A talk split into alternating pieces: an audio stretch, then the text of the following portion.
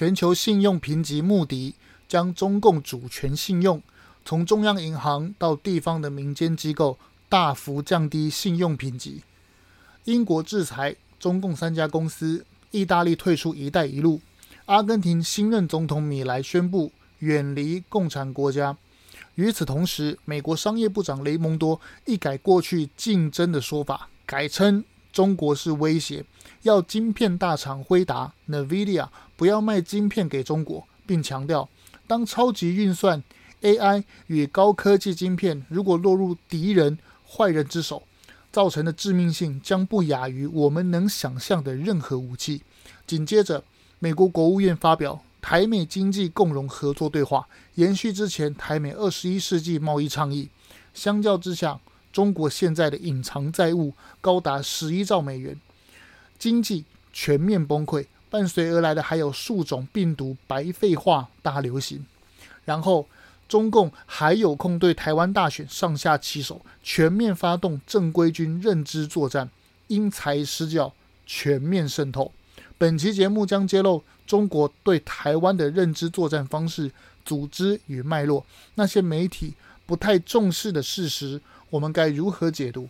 其中的细节，你一定要知道。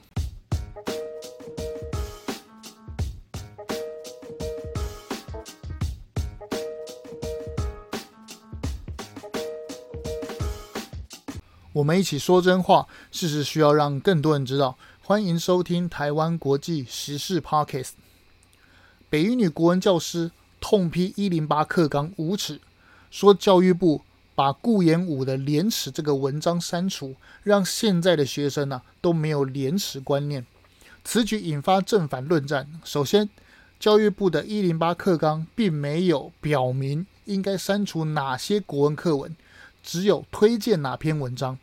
由于现在已经删除国立编译馆的单一版本，采用一纲多本，也就是说，教育部只会颁布教学大纲，然后由书商各个出版社自行决定要编排哪些文章成为国文课本。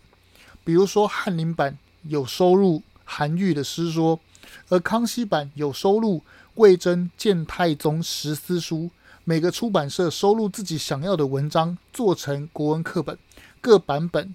各个自己编，然后呢，全由交给学校来决定要用哪一个版本当做自己的国文课本。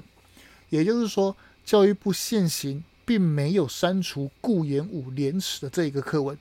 也就是说，如果想要教廉耻这一课的话，大可选用还有收录这一课文的出版社当做该学校的国文课本，这样就可以教到了嘛。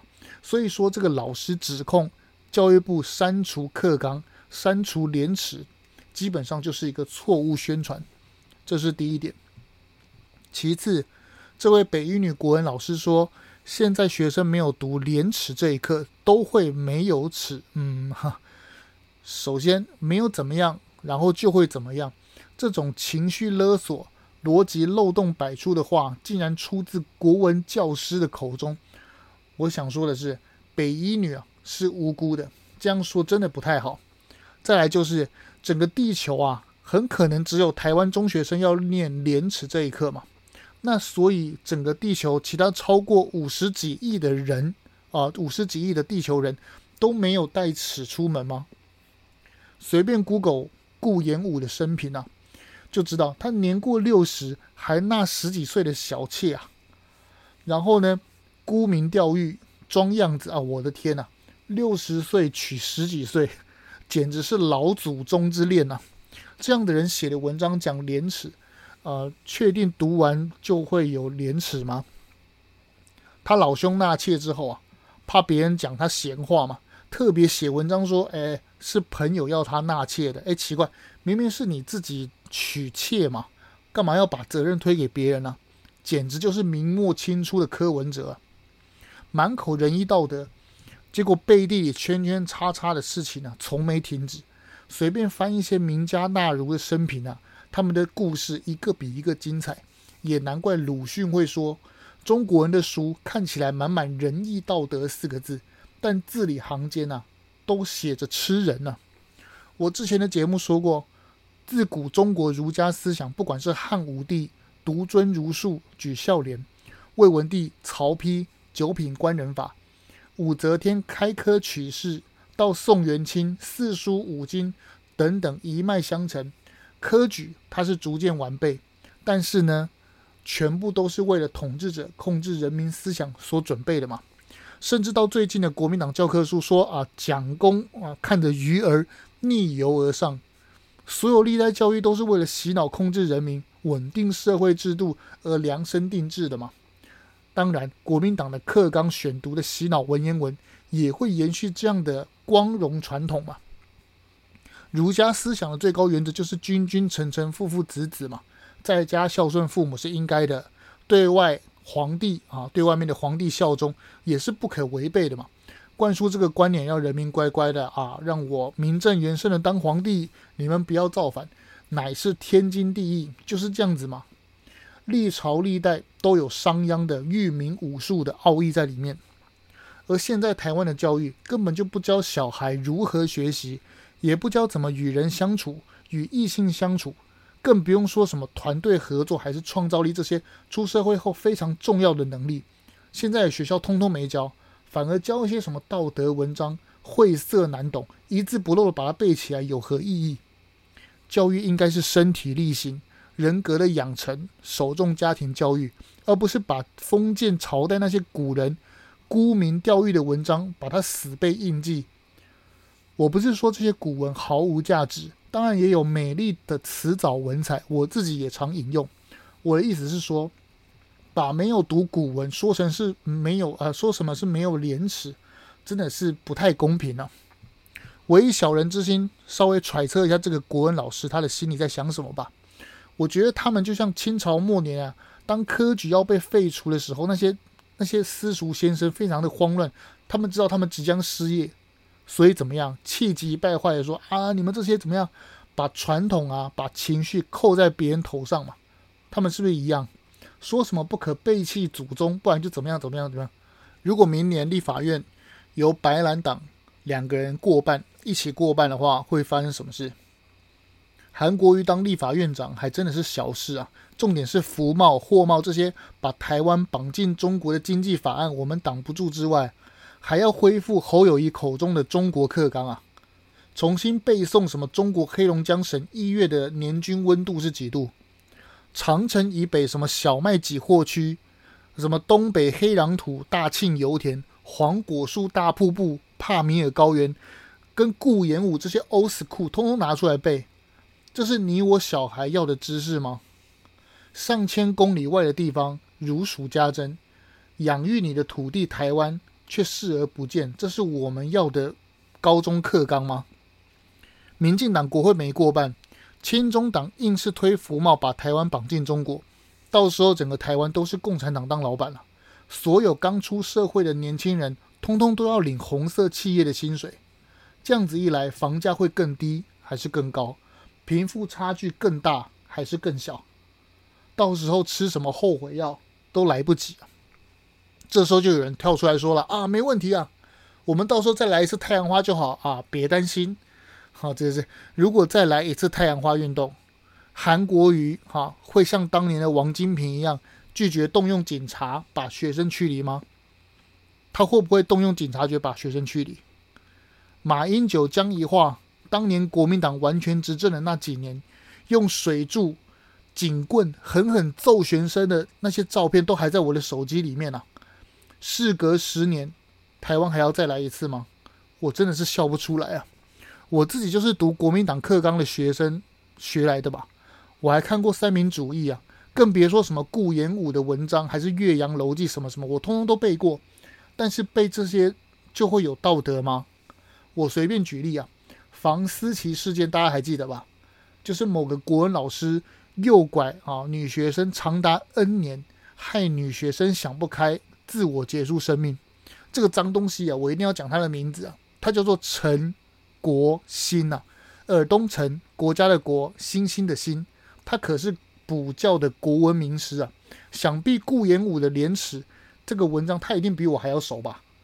那请问他干了什么事情？简直是令人发指啊！用教师的身份哄骗不懂的女学生，简直是我真的是找不到形容词来形容啊。另一个国文补教名师要选中正万华立委的那个人，也熟读苏洵的《六国论》吧？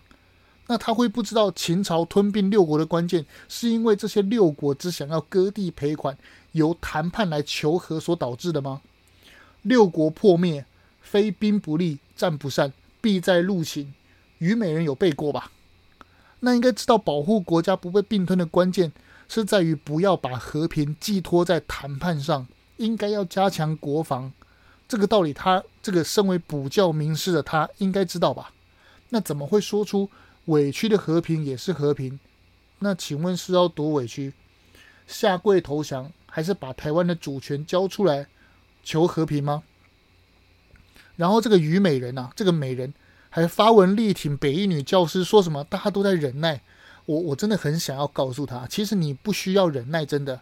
台湾现在很自由，你想要讲什么都可以，谣言也可以讲，就如同当年啊，你脱口而出说什么委屈的和平也是和平一样嘛。委屈的婚姻也是婚姻嘛，赶快讲出来，不要忍耐。中正万华的选民很想要知道你在课纲的这个意见呢、啊、是什么，我们都期待你的雅正啊。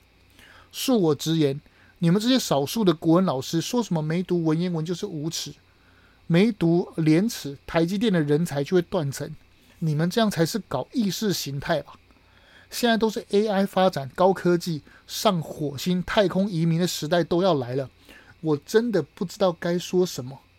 你们这些少数啊、少数啊奇怪的国文老师，千万不要害了大部分优良认真教学的国文老师啊！康萨阿米达，真搞不懂。好，你们到底是有多爱中国？好，那既然那么爱中国，我们就来讨论一下现在的中国有多惨。中国的经济崩溃成什么样子？节目开头我们说过，穆迪。这个全球信用评比的三大权威机构之一，他把中国政府与其他中国的金融机构大量的评比为负极。换成其他国家，哪怕是其中一项评比下降，那都是惊天动地的事。何况是中国现在大量的机构直接拉成负的。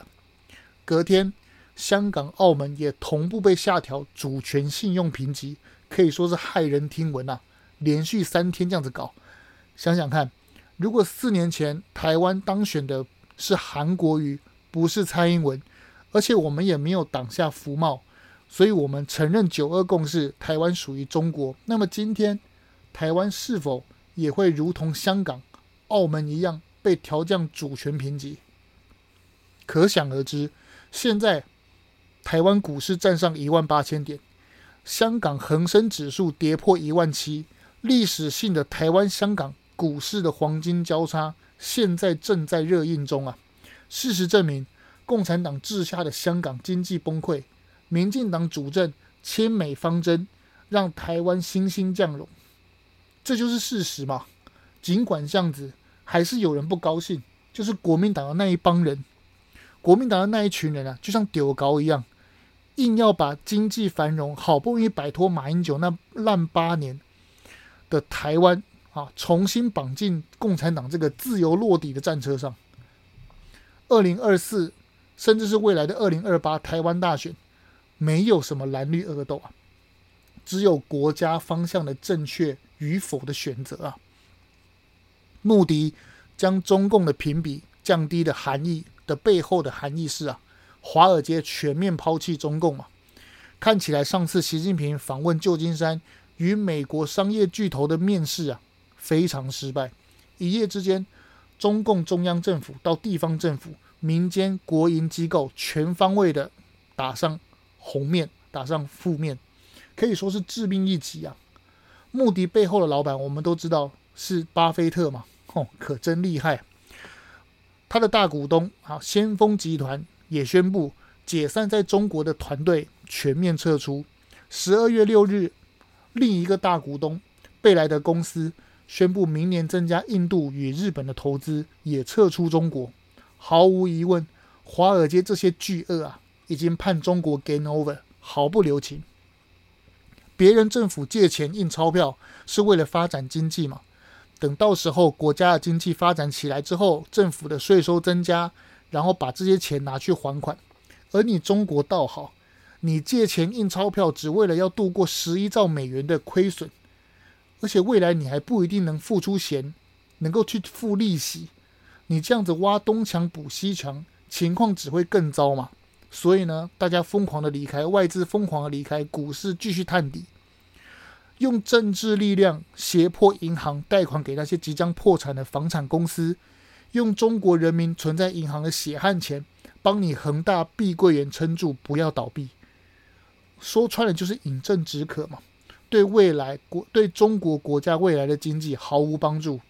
而你习近平焦头烂额，毫无头绪，只能够跑去美国那边私下偷偷问：哎哎，拜登拜登，能不能借我钱啊？借我九千亿美元，顺便帮我和平统一台湾，好吗？此举看在美国华盛顿集团那些人的眼中啊，你中国习近平根本就是笑话嘛。同一时间。中共国那边还出现七种以上的肺炎病毒，而且不排除是 COVID-19 的死灰复燃，一堆小孩的肺都白了。医院弄儿童的吊点滴的学习专区，这边边吊点滴边写功课，哎，拜托，这个有多夸张啊？详细情况我在会员那一集里面都有说。这样的情况是大家可以想想，是未来台湾要的样子吗？台湾未来的小孩也要这样子吗？明明就是很简单的选择题，硬是被红媒宣传机器洗成什么蓝绿一样烂。民进党比共产党更可怕，用似是而非的言论混淆视听嘛。共产党在洗就算了，结果连国民党、民众党都在洗，我的天呐！到今天哦，对赖清德没有办法了嘛，所以他们只好继续造谣赖清德万里老家是违建。哎，拜托，民国六十年代的公寮。年久失修，自己重新整理就是违建，也不看人家，也不到现场去看一下赖清德那间祖厝有多窄，就在那边乱讲。比起汐止追梦人，还是南投绿野仙踪潜舰基地，还是海线冬瓜土地王，赖清德根本就不能比，好吗？根本就比不上他们，好吗？哎，拜托，你们是国林打高尔夫，哎，你们是非法占有国有水土保护区土地，耶。哦，不好意思，我刚刚漏掉综合土地。半分钟的公子没有讲到，对不对？他也很扯啊。这个张庆忠的公子的家里的违建是在顶楼打高尔夫，诶，你能想象吗？诶，你我家里的顶楼可以打高尔夫？哦，真的是赖清德的挖矿，他的家的公寮是为了他母亲哦，单亲独自养活几个孩子的唯一的窄窄的保障，而你们是非法占用国有地，七百多坪的豪华庄园打高尔夫，还有脸跟人家比？哦，我的天，也难怪共产党的武统学者李毅会说，民进党的贪污的人啊，不到国民党十分之一啊。即使国民党现在在野哦，他也说赖清德有骨气多了啦。赖清德来来中国直接讲台独，而国民党那一帮人根本就阿五软嘛。最近柯文哲民调狂掉嘛，于是呢，他就发表对内的一封信，就他每次都搞这招，每次他民调只要往下掉，就对内写信，好好。那我们来谈谈这个信件内容到底说了些什么。他说，陈培哲啊，因为批评高端，所以就被打成中共同路人。哦，真的是这样子吗？陈培哲的言论啊，我们随便 Google 都可以知道，他可不是专业理性批评啊。他指控民进党用高端来炒股，说什么高端那怎么样，品质很烂什么的。但事实证明是什么？事实证明，民进党政府那些高官。手上根本没有持有高端股票啊，反而是蓝色权贵持有嘛，这是第一点。再来就是他说高端的品质很差，没有用，这也是一直在讲的谣言嘛。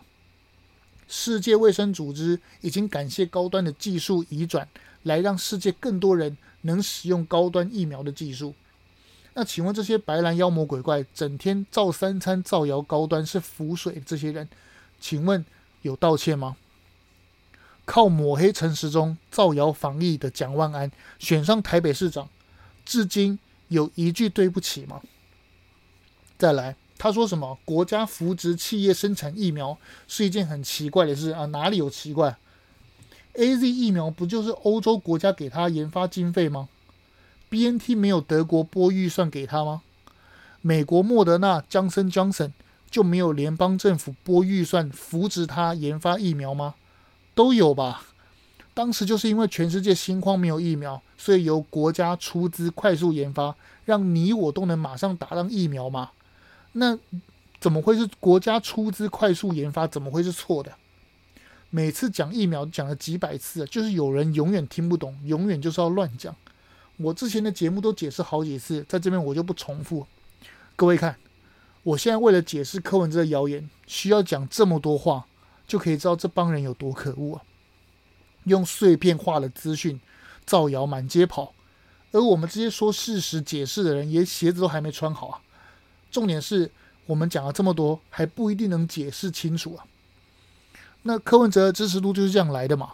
什么口罩、疫苗、快筛、臭蛋，到现在还在讲，用一次次的谣言不停的覆盖、洗印象。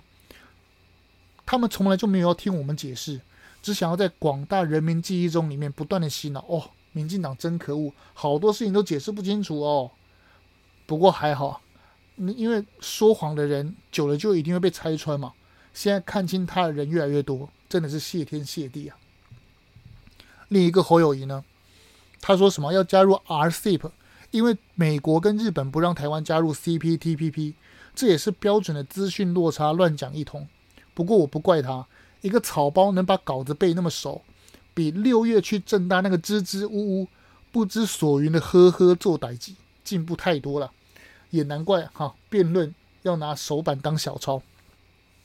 柯文哲在这题啊，也在那边混淆概念，说什么两边都要参加哦，我的天呐，到底是有多魔幻啊？CPTPP 是日本跟美国为首嘛，他们当初建立这个贸易体系，就是为了要排除中国红色供应链嘛。那中国很生气啊，看，哎呦，你们成立啊这个贸易体系来弄我，那我也成立 RCEP，所以 RCEP 跟 CPTPP 就是分庭抗礼，互别苗头嘛，所以基本上这两个贸易体系根本就不相容。如果台湾要加入中国为首的 RCEP，那要不要承认九二共识，台湾属于中国？当然要嘛，不然阿共怎么会让你加入？而 CPTPP 因为要说服的国家比较多，东南亚。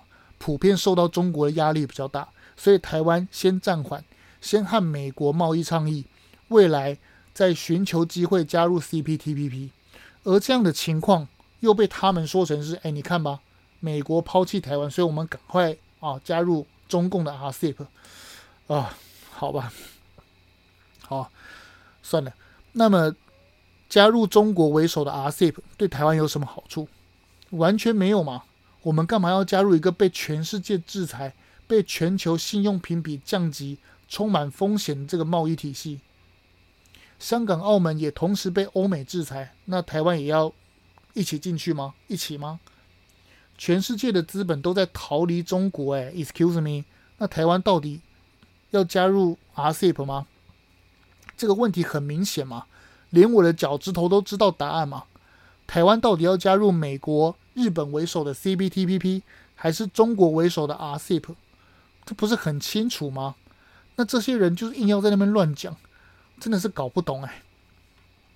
然而，中国啊，这个全世界对中国的啊制裁结束了吗？哦，不不不，还在进行中啊。英国加入了，英国制裁中国的三家公司，是因为乌克兰。战场上发现，俄国军队的飞弹、军事装备高达七八十趴都来自于中国，因此英国向中国提出严正警告，说如果你不停止于军事援助俄罗斯，那我英国就来制裁你中国。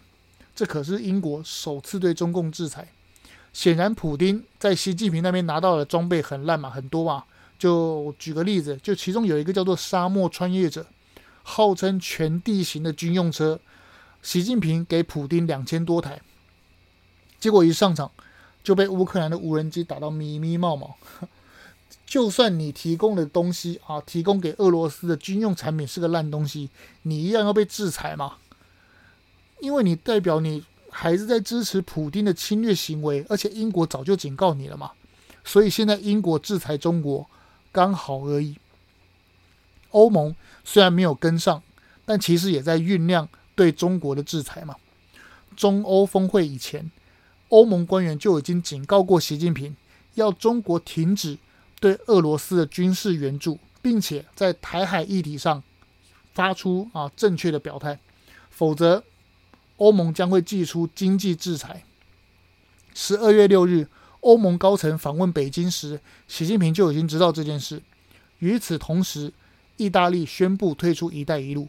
之前我题目就说过这个，当时还有人私讯问我说：“诶，这是真的吗？”如今就得到了验证，现在得到验证。而意大利还是主动提交报告到北京，终止“一带一路”书面啊报告提交。在这个网络时代，竟然还要书面面交，因为中国这个“一带一路”啊。他的设定是这样，他说：“如果你没有主动哈、啊、结束，就视同续约哦。”吓得意大利，哎呦，Oh my God，赶快去停止啊！欧洲国家啊，英国、欧盟与意大利连续三个巴掌，让中共高层习近平等人的脸色可以说是异常铁青啊！加上刚刚说的穆迪，把中共的全球主权基金的信用评比降低，可以说是三个巴掌。再加上上勾拳呐、啊，打了中共不要不要。要知道，信用对一个人来说是至关重要的，小至我们个人，大至国家都一样重要。在人类社会，没有信用基本上就是 game over 了。政治上也是一样，不知道信用这一点呢、在那位北一女的老师眼里有没有比廉耻重要？相反的，在美国、日本、德国，他们就非常重视信用嘛。这也是他们能成功的原因之一。反观台湾，我觉得在这个部分就有些不足。我感觉现在台湾整个社会逐渐被隔壁影响，变成呃，我骗到就算我厉害，整个社会弥漫着投机，走捷径才是王道。对于那些厚积薄发、匠人精神，都被视为笨蛋。我觉得台湾现在啊，急需改正这样的风气。而不是去死背那些什么顾炎武的 old school 文言文。而金融的核心呢、就是信用。讲到这，我突然想起我以前有个朋友，他说中国统一台湾很容易啊，只要宣布人民币一比一啊可以兑换台币，给我们台湾优惠啊，民进党就倒了。当时碍于这个颜面啊，我不方便戳破，趁现在聊到金融，就顺便说一下，国家金融的信用。是比生命还要重要的事。如果一个国家能够随意更改自身发行货币的面额，无疑是自杀行为。况且国家的货币的币值是由国际市场决定，并不是我想改成怎样就改成这样。而中国为了并吞台湾，宣布人民币一比一兑换台币，那以后中国对外发行的国债、对外贸易的外汇与国际贸易将不复存在。之前中国与他国的负债赔款等所有的条约都被视为违约，这比社会性死亡还要严重，简直难以想象。